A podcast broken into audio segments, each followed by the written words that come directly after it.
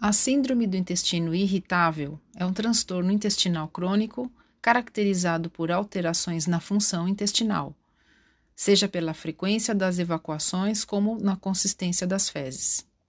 Muitas vezes ela é acompanhada de dores abdominais. Esse quadro pode alterar significativamente a qualidade de vida e a produtividade das pessoas. Só nos Estados Unidos, de 7 a 16% da população pode sofrer de síndrome do intestino irritável, que acomete mais as mulheres e os jovens. Esta síndrome é atribuída geralmente a transtorno das interações intestino-cérebro. Assim, pacientes que possuem dores de cabeça de origem emocional, dores nas articulações, ansiedade ou depressão, podem ter maior chance de apresentar esse transtorno.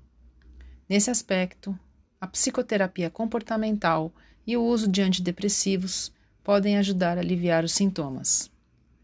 Se você apresenta algum desses sintomas, procure seu médico, que pode diagnosticar um problema intestinal ou mesmo outras doenças que apresentam esses sintomas. Quando corretamente diagnosticada, o médico prescreve o tratamento medicamentoso e encaminha para o nutricionista e para o psicólogo. O tratamento não farmacológico inclui modificações na dieta, psicoterapia e até mesmo exercício físico.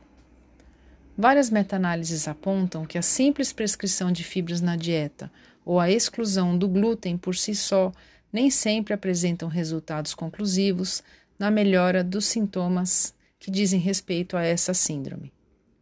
No entanto, dietas pobres em FODMAPs sigla em inglês que designa um grupo de fibras e moléculas de cadeia mais curta, podem dar resultados interessantes, ainda que seja de difícil segmento.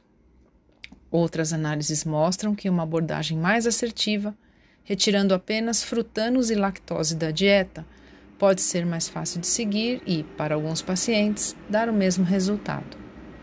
Além das fibras, é importante também a modulação da microbiota intestinal utilizando-se pró, pré ou simbióticos, ou mesmo o transplante de microbiota em casos mais difíceis. Se você apresenta queixas quanto ao funcionamento do seu intestino, procure um médico para obter o diagnóstico correto e um nutricionista com experiência em doenças inflamatórias intestinais para ajudá-lo a melhorar seus sintomas, bem como a obter o tratamento mais adequado ao seu caso. Obrigada e até o próximo áudio.